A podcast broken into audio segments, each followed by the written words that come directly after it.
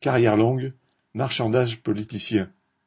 Une partie des députés LR utilise la question des carrières longues pour marchander leur soutien à la réforme du gouvernement sur les retraites.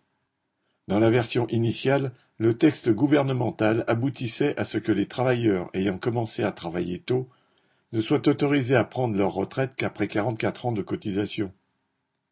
Les députés LR conditionnant leur vote à quelques aménagements de la durée de cotisation des carrières longues Borne a promis que ceux qui ont commencé à travailler entre seize et dix-huit ans cotiseraient quarante-trois ans au lieu de quarante-quatre.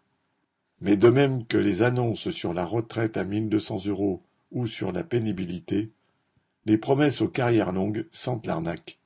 Avoir commencé à trimer tôt ne signifiera pas forcément bénéficier de ces quelques mois de ristourne.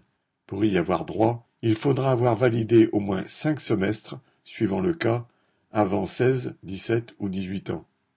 Or la plupart des stages en entreprise n'ouvrent pas droit à la retraite, tandis que les périodes d'apprentissage effectuées avant le 31 décembre 2013 ne sont pas entièrement prises en compte.